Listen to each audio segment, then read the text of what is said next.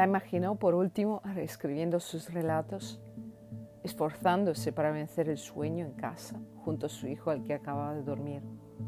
Por todo eso y por mucho más que solo él sabe, piensa que Sonia se merece ese sujetador y todos los libros y todos los regalos del mundo que él pueda hacerle. De verdad, salí de ahí contentísimo, plenamente feliz por ti, gracias a ti. ¿No has pensado nunca de dejarlo todo para dedicarte a escribir? Le pregunta él un día. Ya sabe lo que opina sobre la vida familiar. La familia es incompatible con la escritura. Esto no es una opinión, sino un hecho objetivo. Ella debería vivir sola, consagrar todo su tiempo, su libertad, a leer y escribir. Tampoco debería trabajar. Mientras no se desprenda de todas esas imposiciones burguesas, sus resultados siempre serán mediocres o quedarán muy por debajo de su talento. Al principio Sonia cree que bromea. ¿Cómo va a ser eso posible? ¿Está loco? ¿De qué viviría ella? ¿Es un niño? ¿Cómo va a renunciar a él? Además, añade orgullosa, no quiere separarse de su marido. ¿No ve por qué hay que ser tan drástico? ¿Acaso no hay escritores con familia? ¿Y no trabajaba Kafka también en una oficina como tantos otros? No, no se está comparando con Kafka, pero igual que hay ejemplos de una cosa, los hay de, la contraria. Nut le asegura que habla completamente en serio. Le irrita que ella se lo tome tan a ligera. Comprendo que la idea te resulte extraña, pero poco a poco irás viendo que no es tan difícil como crees. De hecho es muy fácil, solo hay que querer hacerlo, pero eres demasiado perezosa y solo te dejas guiar por tu instinto burgués. La drástica es ella, el hecho de vivir sola no significa que tenga que dejar de ver a su hijo a Verdú. Puede ir a visitarlos de vez en cuando, ¿por qué no? Lo que pasa es que ella, que presume de ser una mujer moderna, independiente, jamás se detiene a considerar los hechos desde otro ángulo. En el fondo, su actitud es muy conservadora. Seguro que para ti las madres han de cuidar a sus hijos de la misma manera que en la vida lo más importante son los amigos, los caballos comen alfafa y el Volga desemboca en el mar Caspio, ¿no? Además, es curioso cómo te traiciona el lenguaje. Siempre que quieres dar un tono victimista a tu discurso, no dices mi hijo, sino mi niño. No dices verdú, sino mi marido. Lo que a Sonia le hizo gracia al principio empieza ahora a molestarle. Sobre todo le dice, le duele que la califique de perezosa y de aburguesada. ¿Qué sabe de ella en realidad? Sabe que se levanta temprano para darle desayuno a su hijo, lavarlo, vestirlo, llevarlo a la guardería, ir a trabajar, hacer la comida, cuidarlo hasta que llega su marido o verdú o como él prefiera que lo llame, ir luego a visitar a su madre y ayudarla con la abuela enferma y los hermanos y más tarde además leer y tratar de escribir algo acorde con sus expectativas? Ahora me dirás que mi tono es victimista, pero realmente me ofende la visión que tienes de mí. Instinto burgués, dices. Pero si eres tú quien se burlaba de mí por tomar kebabs, tú quien se vuelve loco con los restaurantes de lujo y se conoce todas las marcas de ropa, tú quien se jacta de vivir sin trabajar. Nut insiste que ella no debería molestarse ni sentirse insultada. Él se limita a describir las circunstancias con imparcialidad. ¿Acaso el trabajo y la familia no son los pilares del sistema burgués? ¿Por qué le da tanto miedo salirse del paraguas? Cuando le plantea esos interrogantes, asegura que no lo hace por provocar, sino para ayudarla. Pero estás demasiado acostumbrada al halago. Me dices que estoy loco, que exagero las cosas, pero cuando te explico, por ejemplo, lo que sentí al bajar por la escalera mecánica después de haber adquirido para ti ese sujetador entonces no soy ni exagerado, ni exagerado ni estoy loco.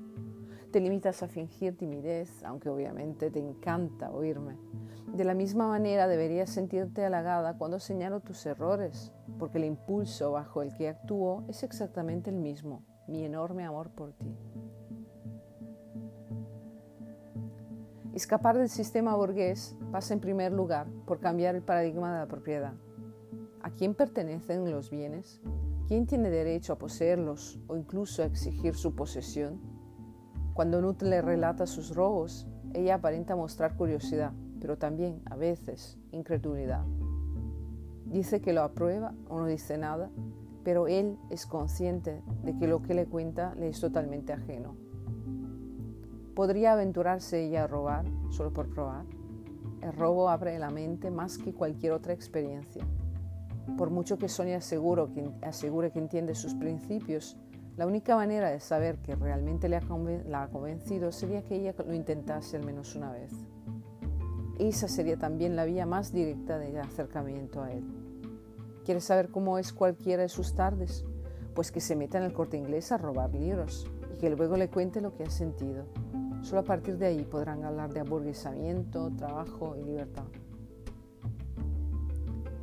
Sonia no lo hace en el corte inglés, sino en la casa del libro. No lo planifica. Sencillamente sale a buscar ropa para su hijo y al pasar por delante de la librería recuerda las palabras de Nut, siente el impulso de intentarlo y entra. Al principio solo coge los libros, los palpa con lentitud. Con un sencillo roce sobre la etiqueta puede notarse si hay el arma o no. Localiza una cámara en la esquina más alejada de la tienda. La ha visto al entrar, pero ahora le da pánico mirarla. Siente que lleva la culpa escrita en el rostro mucho antes de haber cometido el pecado. ¿Desactivar alarmas? Nut le ha explicado cómo hacerlo, pero ni se lo plantea. Tendrá que escoger entre lo que está limpio. Empuja la sillita infantil hacia la sección de narrativa extranjera y rebusca un rato entre los tomos, fingiendo interés. Entre saca dos libros, Tobia Wolf, Peter Stamm. Nut le habló bien de los dos. Le interesan a ella, ni siquiera lee las contraportadas. Pasa el dedo sobre las etiquetas. Están lisas, ¿Y la alarma interior? ¿Llevarán esa horrible cinta magnética entre las páginas? No sería lo normal. Él explicó que cada establecimiento utiliza un sistema en exclusiva. Son libros, no hojas, dijo. Con todo, ojea los dos tomos con cuidado. Amarrado a su silla, el niño patea impaciente. Ya vamos, ya vamos, susurra ella. Se agacha un poco y desliza el de Tobias Wolf en la bolsa que cuelga de la silla. Al levantar la cabeza ve a su lado un hombre revolviendo entre los anaqueles, gordo, sudoroso, con la camisa arrugada en torno a un cinturón que le aprieta más de lo necesario. El hombre farfulla algo inaudible como si estuviese muy contrariado. Vigilante de incógnito se pregunta Sonia y enseguida desecha la idea. ¿Cómo van a tener un vigilante incógnito en una librería? Uno de más de esa edad, con esa pinta. El hombre Pasa a su lado, la mira a los ojos con fijeza. Ella sonríe nerviosamente y se disculpa apartando la silla para que él cruce. Abandona el otro libro sobre un estante y se marcha apresurada. ¿Qué ocurrirá si pita al pasar por las antenas de seguridad? Siempre puede decir que estaba muy distraída. Llevar a un niño pequeño es la excusa perfecta. Metí el libro aquí sin darme cuenta. Tiene razón Nut. Cuanto más normal sea el aspecto de uno, cuanto más adaptado parezca a las normas, más fácil será pasar inadvertido. Intenta tranquilizarse. Se detiene un momento en la entrada para enseñarle al niño unos lápices de colores. Son como los que tienes en casa, le dice. Luego sale. El corazón le bombea frenéticamente. Siente que las mejillas se le enrojecen de golpe. Pero no ocurre nada, no suena nada. Acelera el paso, mira alrededor, sigue avanzando entre la multitud que se agolpa en la calle. Cae la tarde. Solo al llegar a su casa y no antes, es capaz de sacar el libro de la bolsa. Con una copa en la mano, lo observa satisfecho. Vacía la copa y vuelve a llenarla victoriosa. Escribiría a Nut de inmediato para contárselo, pero no quiere que él sepa que ahora tiene internet en su casa. Le manda un SMS He pillado un libro, uno de Tobias Wolf. Te contaré mañana. Nut responde al instante. Estoy orgulloso de ti y deseando saber más.